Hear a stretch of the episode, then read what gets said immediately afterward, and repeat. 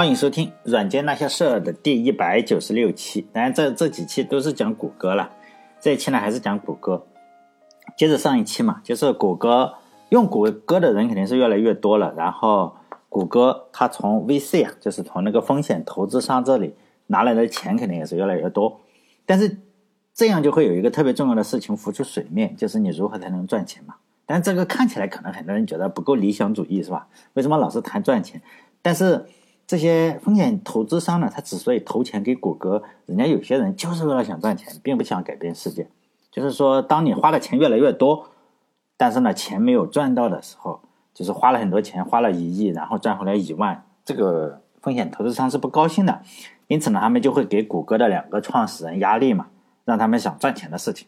但是这两个创始人呢，又不是特别能说会道的人，经常是跟 VC 呢谈着谈着，然后就谈不下去了。很多的 VC 就摔门而走了嘛，就说你看你拿了我这些钱是吧？结果没有赚回钱来。这些 VC 呢就想问问你拿了这么多钱有没有看到回头钱怎么办？这两个创始人呢，就是布林呢负责继续画大饼嘛，就谈一下谷歌的前景还是非常好的。虽然现在不赚钱，主要的原因呢还是在还缺一点钱是吧？要不要再投一点？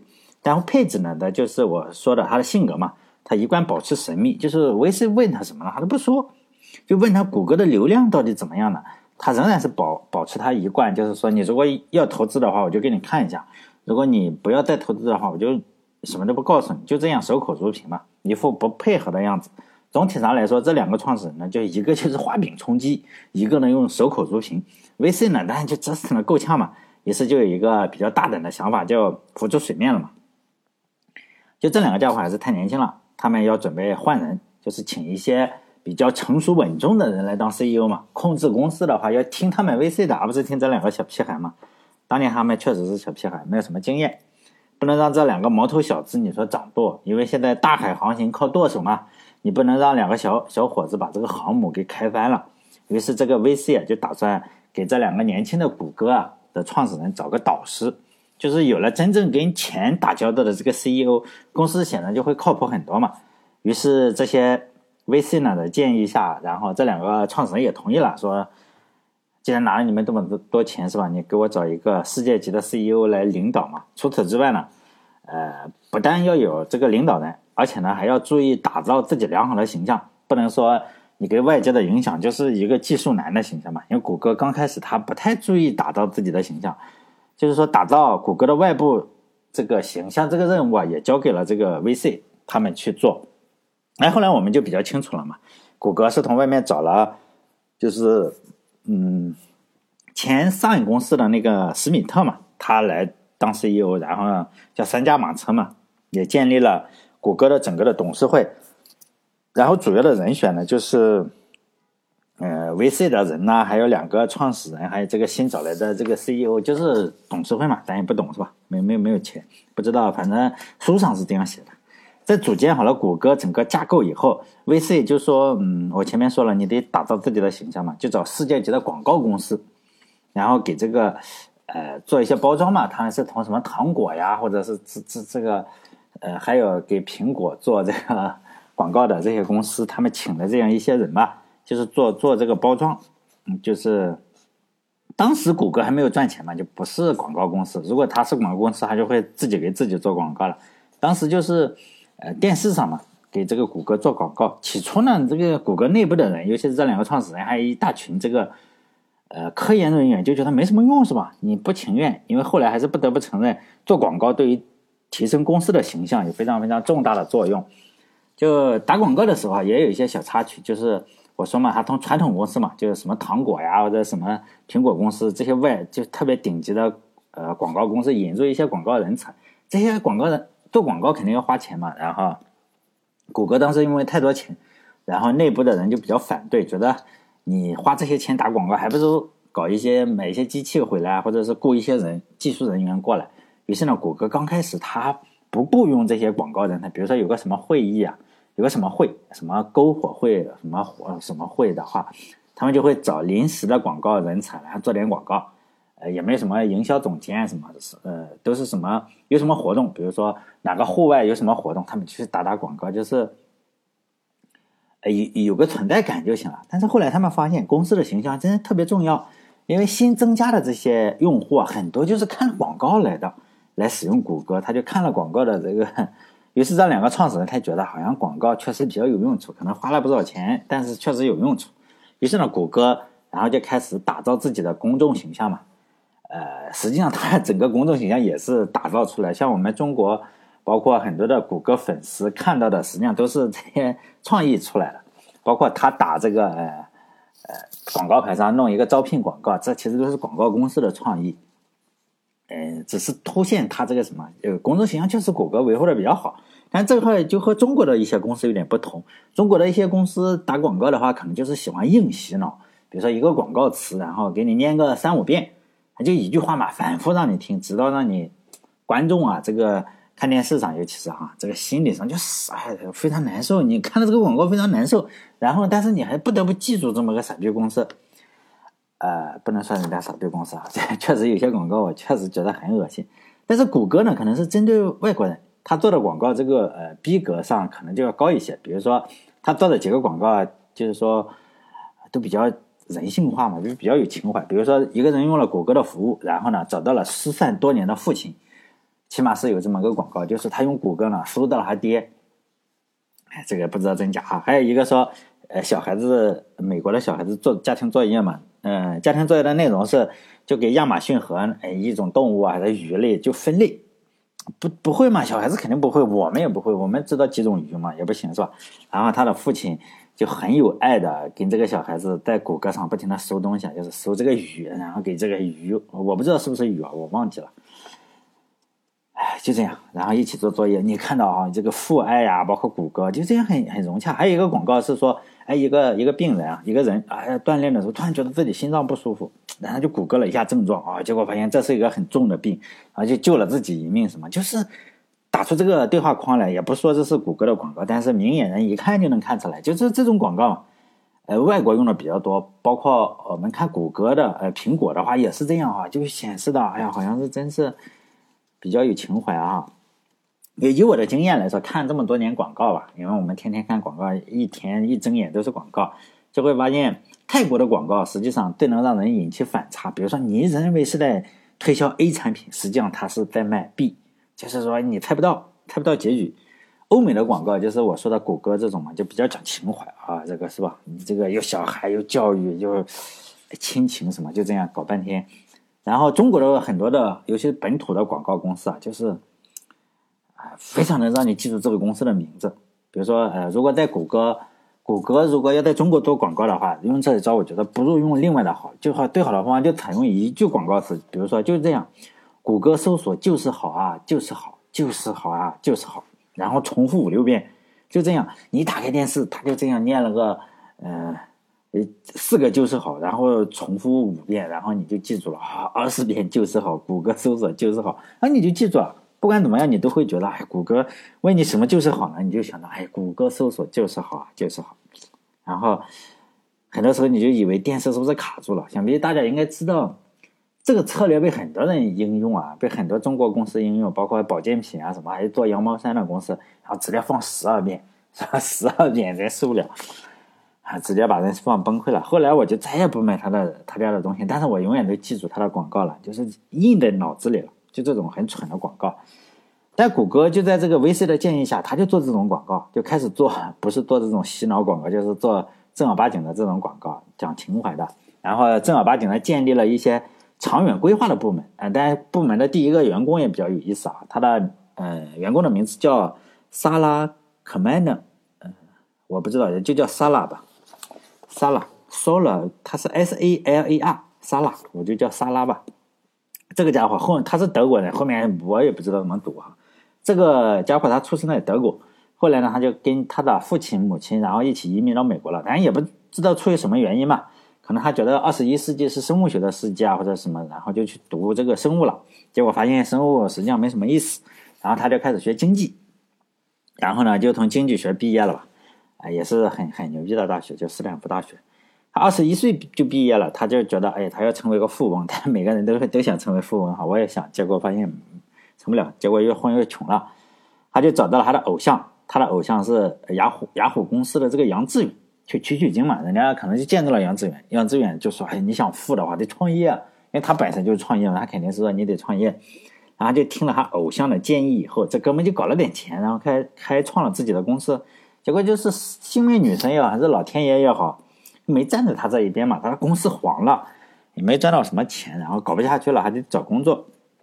虽然说他的呃公司失败了，但是他的眼光还是非常好的。他失败的这个公司，他办的这个公司做什么？就卖广告，卖互联网广告的业务的方向，我们目前来看是对的。当时卖的不多，然后他找了一些。他觉得因为公司黄了嘛，然后他得再去打工了，是吧？人家也也就是很务实，就打工嘛。然后又找了一些可以做互联网广告的公司。他分析了一下，觉得谷歌最有前途。那这哥们就去面试了。我前面不是说了是吧？他的他学的是生物，然后后来学经济，对编程就一窍不通嘛。因为当时谷歌很早期的时候。你不懂编程根本进不了，所以第一轮人家谷歌就可能就说，哎，是吧？你这个简历也很好很好，然后你回去等电话吧，是吧？你的简历已经存到人才库里了，基本上也许是这样。因为说起找工作来，当年各大 IT 公司我也都投了，栋哥也投过，是吧？但我的简历都存在他们人才库里，至今也没有人打电话给我。所以我已经从钢管舞行业，因为年龄大了嘛，也跳不动舞了。现在我是开滴滴司机，但也与这个 IT 有关系，是吧？开滴滴司机，滴滴因为是家伟大的、伟大的出租车公司是吧？或或者能用伟大吧？毕竟是吧，人家家里都很厉害。啊，现在就是与 IT 也算是 IT 行业是吧？只是在滴滴当滴滴司机，也让我这个学习到的知识有用武之地，开车的知识嘛。但是这个哥们不一样，他就不走寻常路，他被拒绝了以后嘛，他就说。哎呀，是吧？我来打工也不是为了赚你的钱，你竟然不让我干，是吧？就这样吧，我不要钱，不要钱，我来干活还行不行？就说谷歌也刚开始还扭捏了，说这也不好，是吧？虽然我这公司很小，你这不要钱来，是吧？他也他也没说什么不好嘛，因为谷歌那时候很小的公司，因为中国有句古话叫“周瑜打黄蓉”嘛，那小皮鞭打得啪啪的，但是黄蓉喜欢是吧？一个愿打，一个愿挨，周瑜周瑜打黄蓉。然后谷歌当时小公司也没办法，既然你一个愿打一个愿挨，反正也不发你工资是吧？这个小伙子就自己找事做嘛，然后别人也不理他，因为他是不拿工资的，免费去干活。小公司是吧？谷歌别人不愿意做的事情，他都愿意他做。谁谁不愿意做什么工作，他他他都做，他很乐意做。他觉得这个公司很好。我就我前面所说了，谷歌的两个创始人，他最开始最讨厌的是什么？就跟 VC 打交道。小伙子说：“你们不愿意做，我来是不是？”然后就在那半年左右的时间里，这个小伙子就天天，呃，创始人不愿意干什么，我就干什么。就是他不喜欢跟 VC 打交道，好，我代替你打 VC 打交道是吧？然后他就把这些 VC 啊，就是风险投资商哄得团团转。就两个创始人都搞不定的事情，这个小伙子半年又融资了两千多万，这就比比较厉害了是吧？能忽悠。有了这两千多万的话，谷歌肯定不好意思嘛，发现，哇天呐，就就是你负责干这事好，就写 PPT，负责给这个 VC 画饼。就他就招进来这个萨拉，哎，应该叫萨拉吧哈，就我就叫萨拉了。也许应该按德语读，怎么读我就不懂了，是吧？但这个萨拉这个小伙子，呃，因此呢，就在谷歌公司呃做制定商业计划，就是免费去的，也很牛人哈。写 PPT 的第一个专门的人，深受所有人的喜爱，连呃创始人肯定也服他，VC 能给他两千万，那肯定也服他，都服他。不得不说，这个萨拉还是非常有眼光的，因为当年创始人是不太敢吹的，这两个人不是很敢吹。但萨拉这个孩子呢，就二十二十多岁的小伙子，敢写 PPT，数字呢，就是人家问他 你这个谷歌怎么样，你这个将来多少多少钱？他说一百亿，人家就崩溃了，吓得差点屁股就掉到地下去了。一百亿，他当时还没有赚钱，他就说一百亿，人家说。你这个一百亿的公司也不行。他说：“哎，我说的不是公司的市值一百亿，我是说每年的营收至少一百亿美金，不是市值是吧？不是市值，市值更多，市值就是一万亿级别。因为这个 PPT 一通吹的话，所有人都相信了，他比较厉害。我觉得以前大家都普遍给这个谷歌的估值啊，就十亿，就十亿就已经是太高了，估值是十亿。结果他说我每年的营收一百亿，然后万亿是目标，是吧？”一万亿小小目标，当时谷歌还没有开始赚钱，他本人实际上也没有什么特别明确的呃计划。但是呢，呃，谷歌后来当然是赚了不少广告费，但是在开始的时候广告费没有，还没开始，因为他去的时候公司很小，他就已经吹出了万亿市值，哎呀，但也很厉害，是吧？这个萨拉领导下的谷歌的市场部啊，就是为了能写 PPT，你不可能光吹嘛，然后他确实给这个呃给出了谷歌可能将来赚钱的几条途径。目前来看，我们觉得有点搞笑哈。第一个策略，他就说授权嘛，其他的网站都会要用到搜索，因此呢。呃，像雅虎已经用了是吧？雅虎用谷歌的搜索，其他的所有网站都要用我的搜索，我就收授权费嘛。但后来这个实际上就吹了，根本不可能这样。人家呃，谷歌实际上后来就是让其他平台用它的服务，比如说在苹果手机上是吧？或者在这个呃火狐浏览器上，你实际上想要谷歌保持这个浏览器，实际上谷歌要出钱的，人家不可能说授权给其他，你站内搜索还收钱，这不可能。但他确实当年写 PPT 确实写过。第二条呢，他说以后每个人都要用谷歌，那我出硬件就是谷歌搜索盒子。这个盒子呢，你插到 插到这个网上，你通过我这个盒子搜啊，就搜的多，就是说搜的速度更快，因为你是我授权的，你家里有个盒子是吧？就是 VIP 搜索服务，VIP 搜索速度很快嘛，搜索的内容也多，每个人收点钱是吧？你还有这么多亿，这很很简单，就谷歌盒子。但 现在我们来看也没有出过这个盒子，就是说，呃，他是就这样嘛。后来他还还有一个策略是说，我可以做广告，但他说的做广告跟现在这个呃谷歌这个广告还是有点不同。他说是什么？他说，你看有那么多广告公司，他打他以前就做这个广告的很多，我我外包出去，每个国家都外包成每个国家的，然后国美国就有很多，然后其他都有，我把整个的。广告啊，外包出去，让其他公司做分成嘛？因为谷歌肯定要分一分一部分。你看有那么多，他列了呃数字有多少钱，这些广告谷歌要占多少？就这样，他他认为是这样是可以。然后他还做了第一单广告，就是给这个红帽子 Red Hat 打广告，然后给了多少两万块美金，就是第一单就给了这么多。然后他说，你看是不是成了？后来他又签了跟亚马逊的合作协议，比如说我们搜呃红帽子或者绿帽子的时候，肯定要求亚马逊去买嘛，买书或者是你搜到了，然后通过亚马逊买。如果亚马逊买了，比如说你买了一百块钱的东西，给五块钱，就这样，就是说这百分之五当这个推广费，就签了这个合同，他也去催，结果发现把人整崩溃了，因为谷歌那时候刚折腾了半年，发现亚马逊给的钱不够买啤酒的。这个合同也就做不下去了，因为赚的钱实在太少了。就是 VC 看了会流泪，因为你已经花了好几千万了，结果你每个月给赚一万块美金回来，就彻底崩溃了。然后自己花了这么多钱养了个公司，呃，就是 每个每个月从亚马逊拿一万块来，也就是说卖的量也不多，当时就崩溃了。但赚钱太少，你就不能说，你就不能推广了，因此他就把这个东西呃停了，因为你显然你这样很丢人嘛。就别人如果知道你只赚了这么一点钱，很多人是不会，呃，不会同情你的，反正就会嘲笑你。这是这是我最近才学到的经验哈，我给大家讲点经验，人生经验是吧？我给你们讲人生经验。就我刚刚做电台的时候，我就会统计一下我这个关注量啊，或者是呃，是吧？有多少人收听了，或者是有多少人观看了，增加了几个用户，因为这个也可以就是比较交情。就是说，这个和度蜜月一样，有个新鲜期。后来我就不统计了，我觉得这玩意很无聊。结果就有人问我说：“你为什么不统计了？”就前两天嘛，问我为什么不统计了。我想想，我就也是啊，好久以前的时候比较度蜜月嘛，我就说还会统计。后来我就不统计了。但是呢，有些人就想知道后台大概怎么样子，因为你半年不统计了，想知道。我想也是，是吧？然后我又不想写文章，我就从这个喜马拉雅、还有网易云音乐、还有微信公众号上。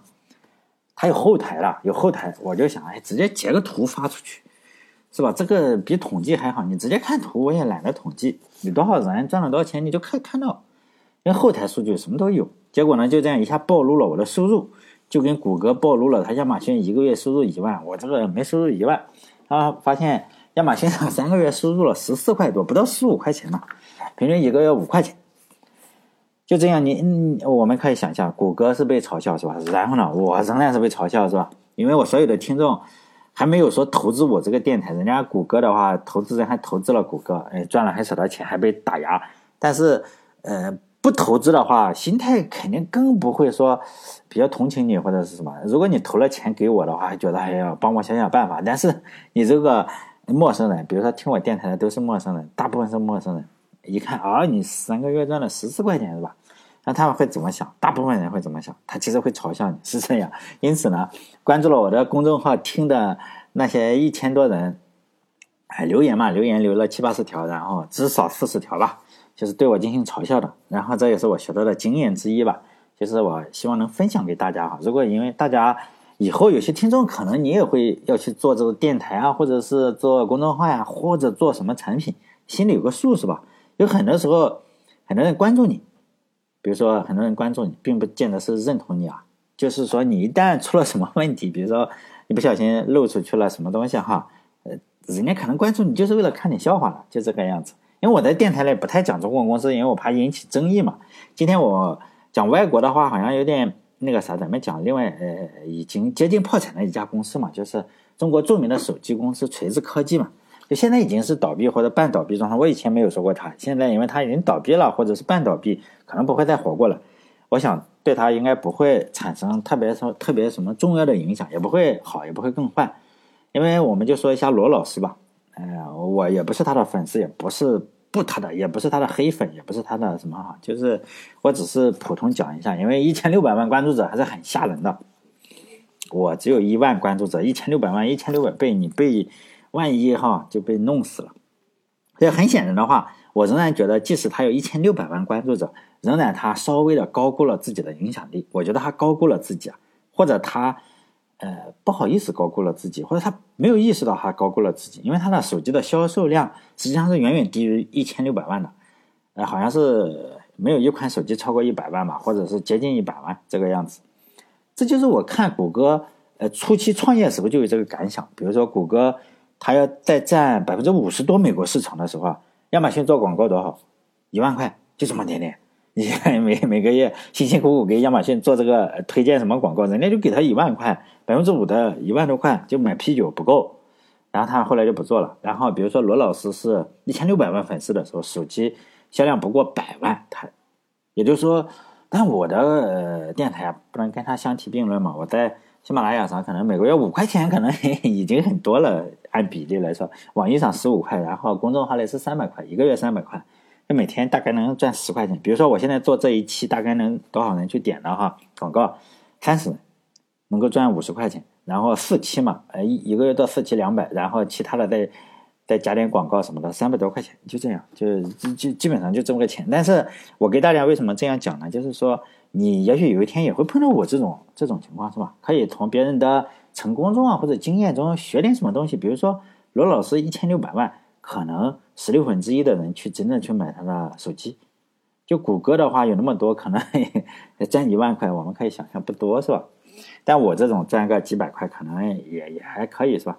就突然我就想到了，不是稿子里写的，我想到了一件事情，比如说这个粉丝这个东西啊哈，比如说清朝辛亥革命发生的时候，清朝有一一百万、一百多万的清军，也就是他粉丝至少有一百多万，但最后还是输了。辛亥革命的。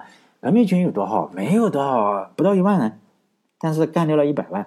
但明朝灭亡的时候，明朝灭亡之前也有数百万的这个百万级别的人。然后清军有多少？五万多，入关的清军五万多人，那就干掉了这个数百万。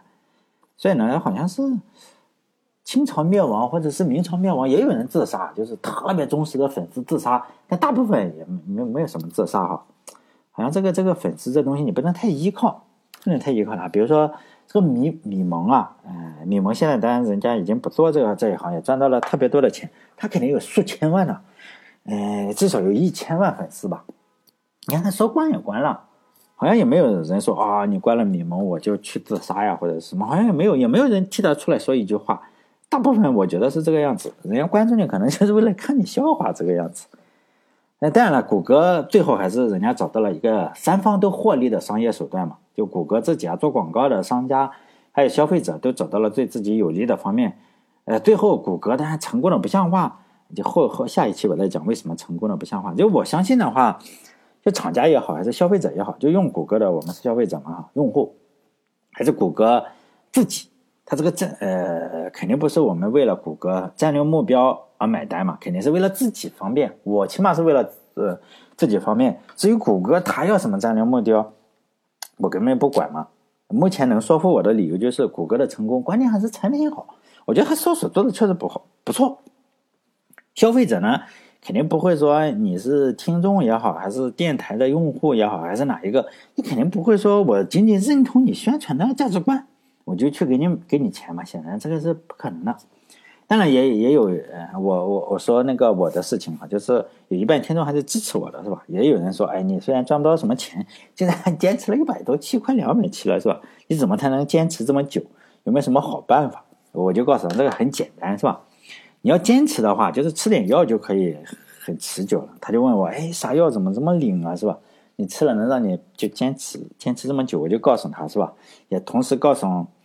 呃，听电台的诸位吧，如果你认为你你也想知道我为什么会持这么持久，就是说呢，如果你一件事情做不下去了，你可以打开一下中国的网站，就已经把谷歌打败的中国的搜索引擎百度，是吧？在百度里搜索如何变得持久，你就会发现啊，一大堆的药品啊，还有医院出现，我就随机选了几个，买了几种药啊，然后去了几个医院看看，就特别持久了，是吧？很好用，希望对你们也有用，是吧？这就是我持久的原因。好了，这一期就到这里，下一次呢就讲一下谷歌这个 AdWords，就是说它这个关键词这个商业模式啊，比较伟大的商业模式吧。好了，这一期到这里，希望大家关注我的微信公众号，叫做“软件那些事”六个字哈，“软件那些事”，哎，帮我点点广告。实际上每次我我这样说一句，也许会有用，我认为实际上没用，大部分就是说我的收听量大概是加起来一万。我给大家再讲个数据，就一万，呃，两个电台加起来，两两三个地方加起来可能一万五左右。打开公众号的人是多少呢？一千五，对，你知道吗？肯打开公众号的人就一千五百人，哎，和这也就十分之一。如果再肯从这个一千五中又有多少人肯点点广告呢？哈，大概是。三十多人，三十多人 就是这样，百分之二点几，就一百个人中会有百分之二点几打打开这个这个样子。其实这就是一个数据啊，希望大家了解一下。有一天也许你也会做的时候，你不要觉得啊，像像罗老师他有可能觉得啊，这一千六百万粉丝，那那第一批我非要卖个一千万或者六百万，实际上不可能的。大部分有可能是。不是认同他，而是等着他讲笑话，或者是等着看他出丑的。希望大家，也许有一天，呃，也会碰到相同的处境嘛。也，比如说清政府也会觉得我有一百万，我怕什么？结果发现，哎，那一百万好像不太管用啊！哈。好了，这一期就到这里，下一期再见。